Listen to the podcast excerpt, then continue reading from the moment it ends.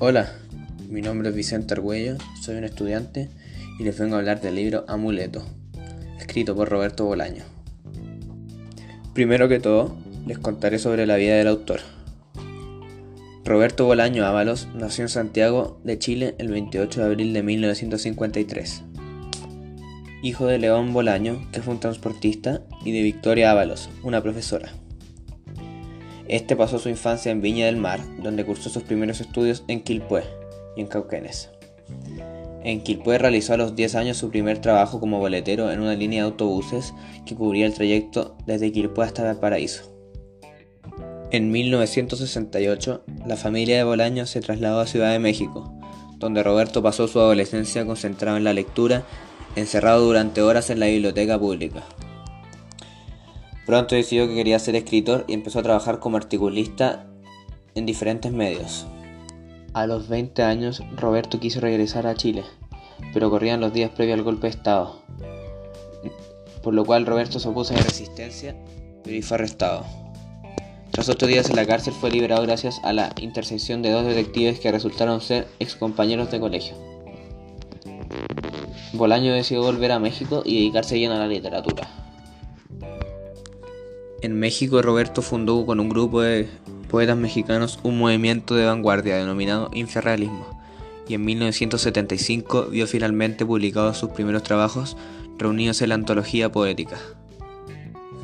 Sin embargo, hastiado de lo literario, abandonó México y partió primero para El Salvador, donde conoció al poeta Roque Dalton, y posteriormente a Europa, tras viajar por varios países europeos y por el continente africano, finalmente decidió establecerse en España. En 1984 publicó, en colaboración con Anthony García Puerta, su primera novela, Consejos de un discípulo de Morrison a un fanático de Joyce, con la que obtuvo el premio Ámbito Literario.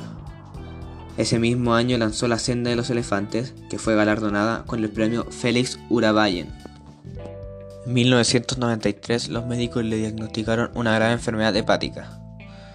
A partir de ese entonces Bolaño se obsesionó con dejar un legado literario de importancia y se dedicó aún con mayor ahínco a la escritura y multiplicó sus publicaciones.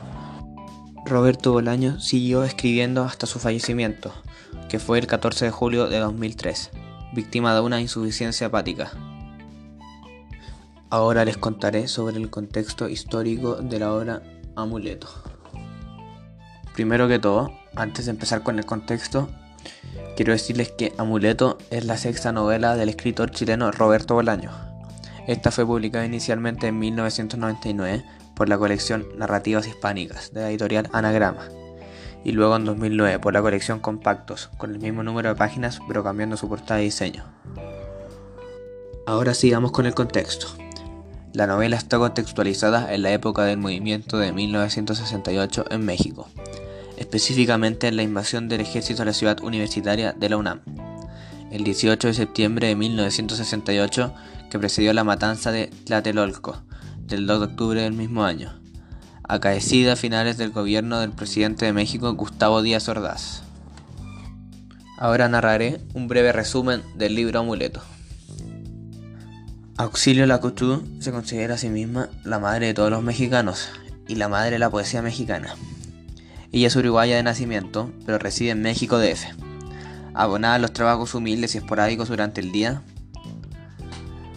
todo cambia para ella el 18 de septiembre de 1968, cuando el ejército toma posesión del campus de la Universidad Nacional Autónoma de México, y ella se queda encerrada en los baños de la Facultad de Filosofía y Letras.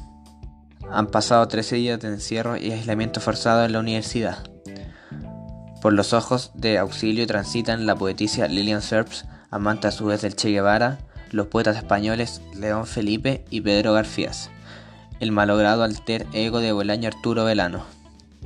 De este modo, Auxilio reflexiona sobre la senda y los pasos dejados atrás y los que aún y cada vez más restan sumidos en las sombras de un país con un incierto futuro. A mí me gustó el libro porque nos cuenta cómo era la vida en México en esos años y lo que tuvieron que pasar varios jóvenes inocentes, donde el ejército invade la UNAM y los tiene encerrados durante días y después procede a realizar una matanza.